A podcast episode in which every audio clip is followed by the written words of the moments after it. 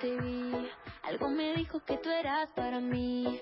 Mi corazón me preguntaba por ti. Y te confieso que yo paso a paso me enamoré. No te gustaba, pero al fin te encontré. Me gusta tanto que quiero repetir. Amo lo que me hace sentir. Cuando me dices suéltate el pelo. Y con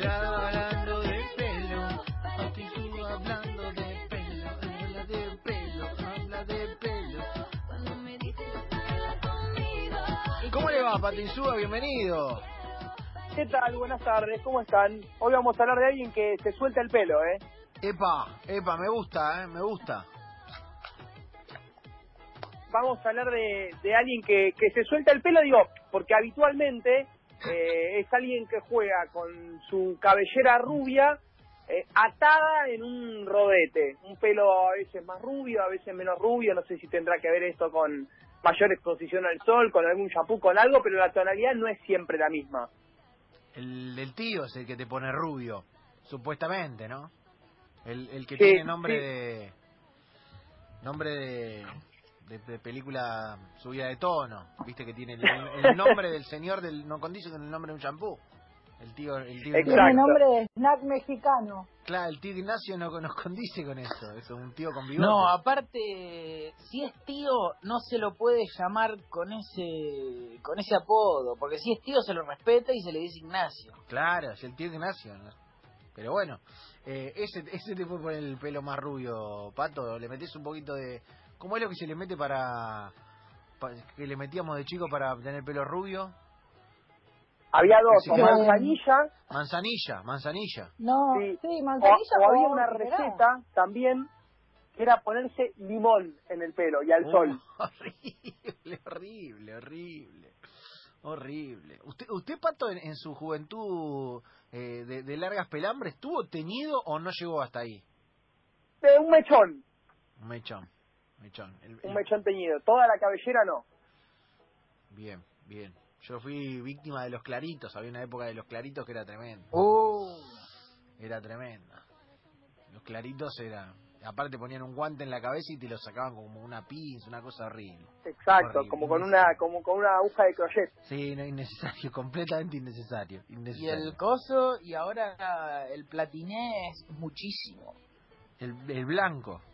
El blanco, no es platino, es blanco, es, eh, es, es de los mellizos de Matrix.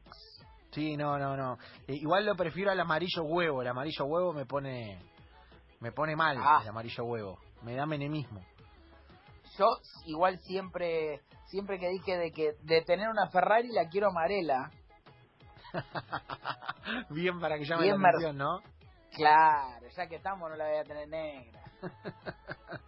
Ah, ¿y ¿Quién se suelta el pelo, Pato?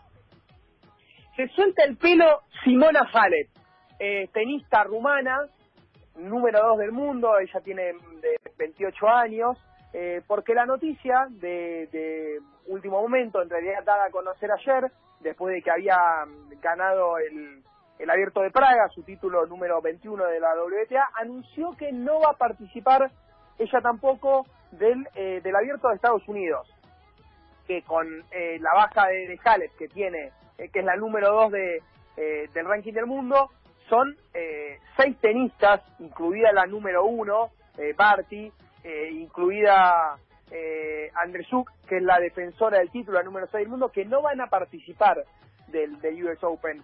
En su cuenta de Twitter dijo, prefiero permanecer en Europa y entrenarme acá.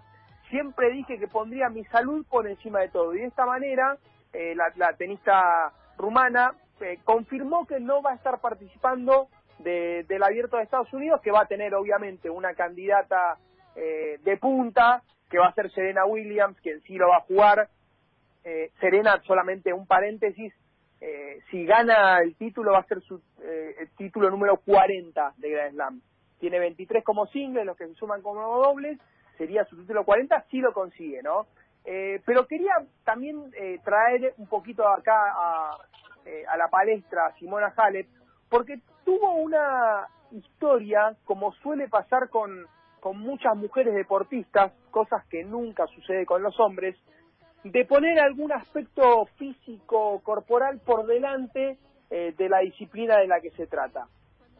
Cuando empezó a jugar al tenis, Simona Halep, todas las notas que se podían leer, todas las imágenes que se podían ver, todos los comentarios que aparecían, no estaban vinculados con si jugaba bien o mal al tenis, sino que estaban vinculados con su fisonomía, particularmente con eh, el tamaño de su busto, el tamaño de sus pechos, realmente grande y que llamaba la atención, y era en lo que se ponía el foco. Eh, Simona Halep hace 10 años ya más, en el año 2009 exactamente, eh, decidió operarse para hacerse una eh, reducción eh, de busto y algo que también sucede solamente con las mujeres, porque no pasa con los hombres, la situación de tener que explicar por qué había tomado esa decisión. Porque por supuesto había comentarios en las redes sociales de cómo hacía algo así, todo tomándoselo a tono de broma, obviamente. Entonces ella explicó que en lo que tenía que ver con, con el tenis la iba a ayudar a, a tener mejores movimientos, a tener más fluidez en su juego y que así todo no hubiera sido no hubiese sido tenista, en su vida cotidiana también era una elección que ella deseaba eh, reconfigurar su cuerpo eh, de esa manera. Después de esa operación, eh, cuando su tenis evidentemente mejora, empiezan a eh, aparecer los títulos, ella tiene dos títulos de, de Grand Slam, ganó Wimbledon el año pasado, había ganado Roland Garros en 2018, ya fue, eh, llegó por lo menos a las semifinales siempre de los cuatro torneos grandes. Se le siguió preguntando durante mucho tiempo por, por esa operación, por esa decisión que ella había tomado, vinculado con su carrera deportiva y vinculado con su vida personal, hasta que en un momento se hartó de tener que dar esas explicaciones y dijo que no iba a hablar más del tema, que ella solamente eh, hablaba del tenis. Y, me parece que estaba bueno traer esto para, para charlando un poco con ustedes, porque eh, por la mirada que siempre hay sobre eh, la mujer en general, y en este caso particular, en la mujer deportista, que no pasa nunca con los hombres. A mí lo que me llama la atención de, a ver, más allá de la realidad y el pragmatismo que puede haber, puede, puede conllevar la decisión de una operación de este estilo, porque realmente es, eh, entiendo su incomodidad para poder desplazarse, correr, generar más velocidad, porque por más que tengas el mejor sujetador del planeta y el mejor top del planeta, si tenés un volumen de pechos muy grande, es muy incómodo. Entonces, desde ese lado es totalmente entendible la decisión. También, como es una situación que tomó muchísimo revuelo, es lógico que le siguieran preguntando, porque él va contra, es, creo que es hasta contracultural, digo, todas las mujeres se vuelven locas por querer tener eh, una delantera eh, más, más, voluminosa, si querés de alguna manera, y ella fue por el contrario, pensando tal vez que los cuerpos a veces hegemónicos no son los cuerpos a, que se pueden adaptar mejor al deporte. Claro. Sin duda. Dale, se va. Eh, no, no, digo, eh, es, es de una incomodidad evidente. Eh, eh, es, es, es, lógica pura, Rami. Es una cuestión de, sí. De, deportiva plenamente y el 100%. Digo, después los medios hacen con eso lo que los medios hacen con casi todo. Sí, y aparte también pienso en incluso, a ver, no sé, cuando se habla de los alcances o los logros de las deportistas mujeres, siempre hay como eh, una, eh, una mención a determinada parte de su cuerpo. Pasó en Argentina, pasa en cualquier parte del mundo, como que los logros deportivos de las mujeres siempre se titulan en un segundo plano.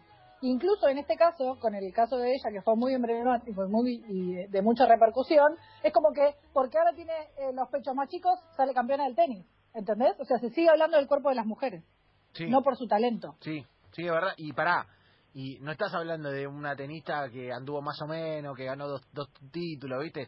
Estás hablando de eh, algo a lo que podemos comparar una carrera eh, a, los, a los grandes, grandes de, de su deporte en las últimas dos décadas, con lo cual eh, no es que, viste, es un dato de color en el marco de una carrera intrascendente, todo lo contrario. Claro. Sí. Claro, claro, por eso lo, lo, lo quería eh, traer a, acá a, al recuerdo eh, de, cómo, de cómo el foco estaba puesto ahí, eh, exactamente así se va, en lugar de, de las virtudes que tiene como tenista, y bueno, y cómo llamó eh, la atención ayer al, al avisar que, que no va a jugar el US Open, obviamente parecería que la, la disputa de, del que es habitualmente el último Gran Slam del año, eh, tiene que ver, hasta uno cree, con una cuestión ya política en Estados Unidos, ¿no? De una posición determinada ante, ante la pandemia que, bueno, trajo las consecuencias que está trayendo en Estados Unidos, pero mientras que el tenis europeo estuvo eh, en pausa durante varias semanas, durante varios meses a raíz de la pandemia, ahora sí eh, lo han retomado cuando ya la situación eh, sanitaria y en cuanto a lo que tiene que ver con muertes, sobre todo en Europa, es otra, porque vieron que hay un montón de lugares que sigue habiendo una gran cantidad de casos, pero la letalidad no tiene nada que ver con la que había tenido cuando nosotros en enero acá mirábamos por la tele y no sabíamos si nos iba a llegar o no nos iba a llegar. Bueno, lo cierto es que no va, no va a participar del, eh, del abierto de Estados Unidos, eh, con todo, con todo el perjuicio que eso le puede traer, económico, eh, deportivo y demás, pero bueno, decidió priorizar quedarse en Europa y quería aprovechar un poco la novedad de que no va a estar en este torneo para, bueno, recordar un poco cómo había sido su historia cuando eh, apareció en el tenis y se la miró por otra cosa que con lo que, lo que podía hacer con una raqueta eh, y cómo después se siguió indagando sobre ese aspecto y bueno, hoy eh, sí ya se habla de Simona Halep como una de las mejores eh, tenistas del mundo, una tenista rumana que ya hace 18 años estaba participando del circuito profesional y que bueno, en 2009 tuvo esa operación, decidió someterse a esa operación que le ayudó a mejorar su carrera deportiva y a sentirse mucho mejor con ella misma en su vida cotidiana. Buena historia, Pato, buena historia, Pato, y me gusta. Eh, una deportista para, para seguir y sobre todo con una vigencia eh, importantísima desde el punto de vista de lo noticioso eh, y la baja de, ella y de muchos otros, me parece, con un ámbito de lógica y de, y de oportunidad y de sensatez. Después los que van van y, toman todos los regodos y los controles posibles. Pato, me encantó la historia. Bueno, me alegro que, que les haya gustado. Vamos a seguir buscando para el martes próximo. Se vienen más peinados, todas dadas las historias por un pelado. Un pelado hablando de pelos, el señor Pato Insúa. Gracias, Pato. Gran abrazo. Abrazo.